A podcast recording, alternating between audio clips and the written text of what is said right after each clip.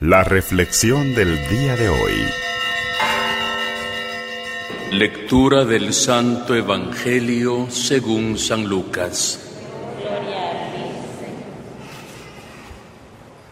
En aquel tiempo Jesús le dijo a la multitud, si alguno quiere acompañarme, que no se busque a sí mismo, que tome su cruz de cada día y me siga pues el que quiera conservar para sí mismo su vida, la perderá.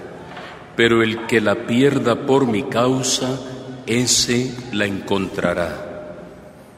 En efecto, ¿de qué le sirve al hombre ganar todo el mundo si se pierde a sí mismo o se destruye? Por otra parte, si alguien se avergüenza de mí, y de mi doctrina, también el Hijo del Hombre se avergonzará de él cuando venga revestido de su gloria y la del Padre y de la gloria de los santos ángeles. Palabra del Señor. Gloria a ti, Señor. Celebrábamos el día de ayer, hermanos y hermanas, la memoria, la gran fiesta de la conversión del apóstol Pablo. Hoy, un día después, la Iglesia, nuestra Madre, nos propone la memoria de los dos grandes discípulos de Pablo el apóstol, San Timoteo y San Tito, obispos. Dos jóvenes muy cercanos a Pablo, muy entregados al servicio de la evangelización, dos hombres plenamente convencidos y con una fe robusta que merece una atención muy especial de parte de Pablo. A los dos, Pablo los llama muy curiosamente mis hijos. A Timoteo le manda dos cartas y, en esas cartas se nota como Pablo le abre el corazón a Timoteo, a Tito también le escribe una carta y, y lo menciona como mi querido hijo nuevamente. Se nota que son dos muy cercanos colaboradores de San Pablo. Conocemos un poquito más de Timoteo.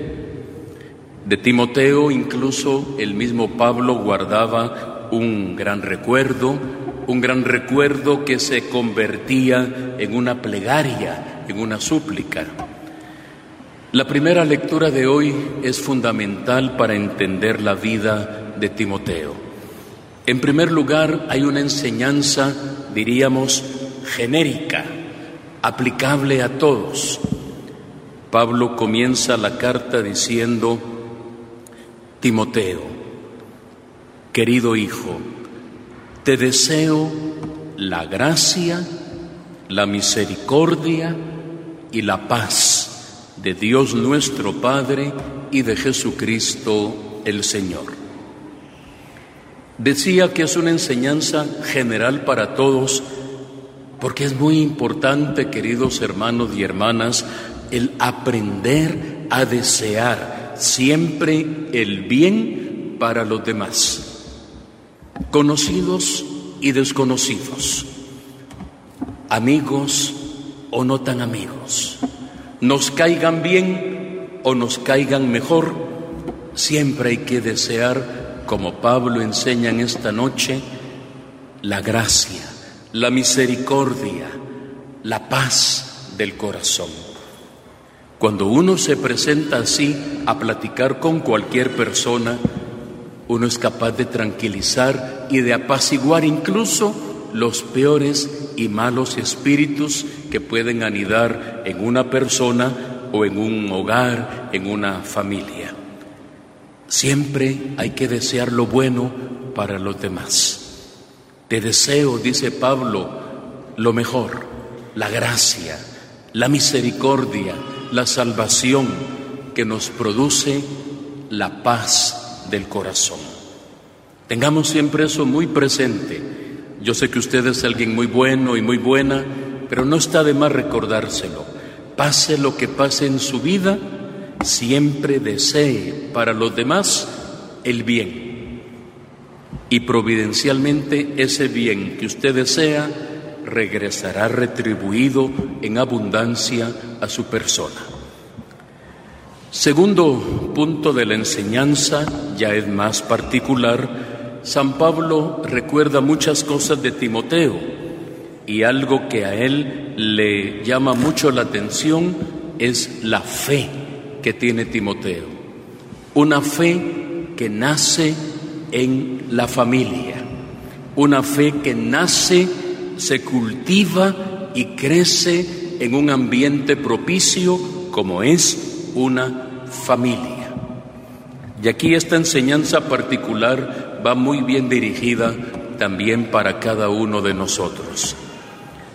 Pablo es capaz de recordar a la mamá de Timoteo. ¿Cómo se llamaba la mamá?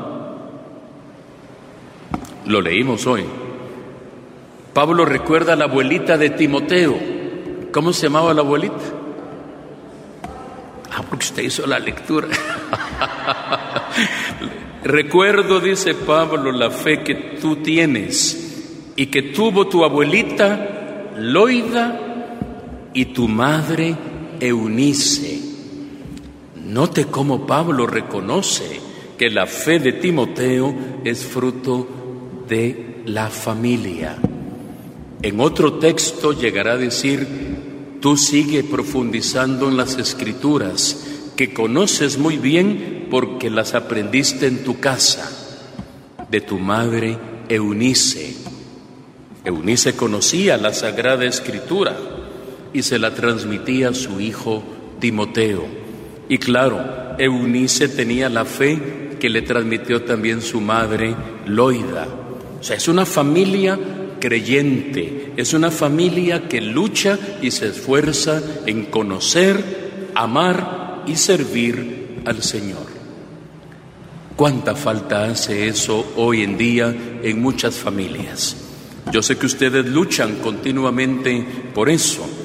No se cansen, siembre y siga sembrando en sus hijos y en sus nietos ¿Quiénes de ustedes son abuelitas aquí? Levanten la mano alguna. Abuelitas, dije, no mamás, que las miro muy patojas, muy jóvenes. Póngase a pensar que usted fuera la abuelita de Timoteo, que usted fuera doña Loida. Qué feliz se sentiría usted al escuchar las palabras de Pablo. Mire, doña Loida, la felicito, porque ese nieto que usted tiene, de tal palo, tal astilla. Mire, conoce la palabra, ora, conoce al Señor. Gracias, Loida, por todo lo que usted hizo en el corazón de su nietecito, Timoteo. O de repente usted es la mamá, puede ser Eunice, y con sus alegrías y sus penas, con sus cansancios y desvelos, con sus pobrezas y con sus limitaciones, no se cansa de inculcarle a su hija o a su hijo la fe. Aunque de momento no entiendan los patojos, aunque de momento medio se rebelen, aunque de momento, ay mamá, ya empezás otra vez, siga sembrando, que la semilla dará fruto en el momento oportuno. Y Dios le dirá, gracias, Eunice, por todo lo que hiciste, aunque tal vez en algún momento sentías que estabas echando algo en saco roto, aunque sentías que tal vez tus hijos no te escuchaban, gracias, Eunice, porque no te cansaste de sembrar esa semilla de amor, de bondad, de ternura, de cordialidad, de buenos modales en tus hijos. Que el Señor en esta fiesta de los santos Timoteo y Tito nos ilusione, nos apasione para conocer al Señor de mejor manera y sobre todo que como Eunice y como Loida sepamos transmitir a los demás, a sus hijos y a sus nietos o bisnietos, esa fe en el Señor. Usted no sabe qué va a ser de sus hijos en el futuro. Usted no sabe qué va a ser de sus nietos en el futuro.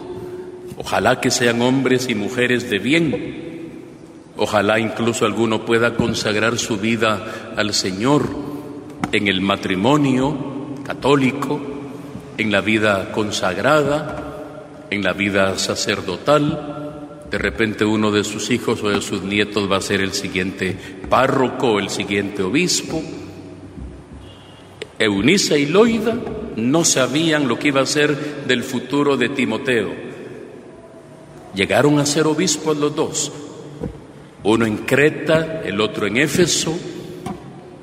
Lejos estaba Eunice, lejos estaba Eloida de saber que casi dos mil años después usted y yo íbamos a estar hablando de este par de mujeres allá, en aquella parte del Asia Menor, queriendo hacer bien las cosas, educaron sin saberlo a dos grandes varones de Dios que hoy recordamos su memoria. Que así sea recordada también su vida. Lo que decíamos de la abuelita y de la mamá, aplíquelo usted que es papá y usted que es abuelo. Es lo mismo, que pueda ser recordado como un hombre de fe, un hombre de esperanza, un hombre de caridad y sobre todo alguien que conocía la escritura y que se esforzaba en transmitirla en el hogar. Que así sea para todos nosotros.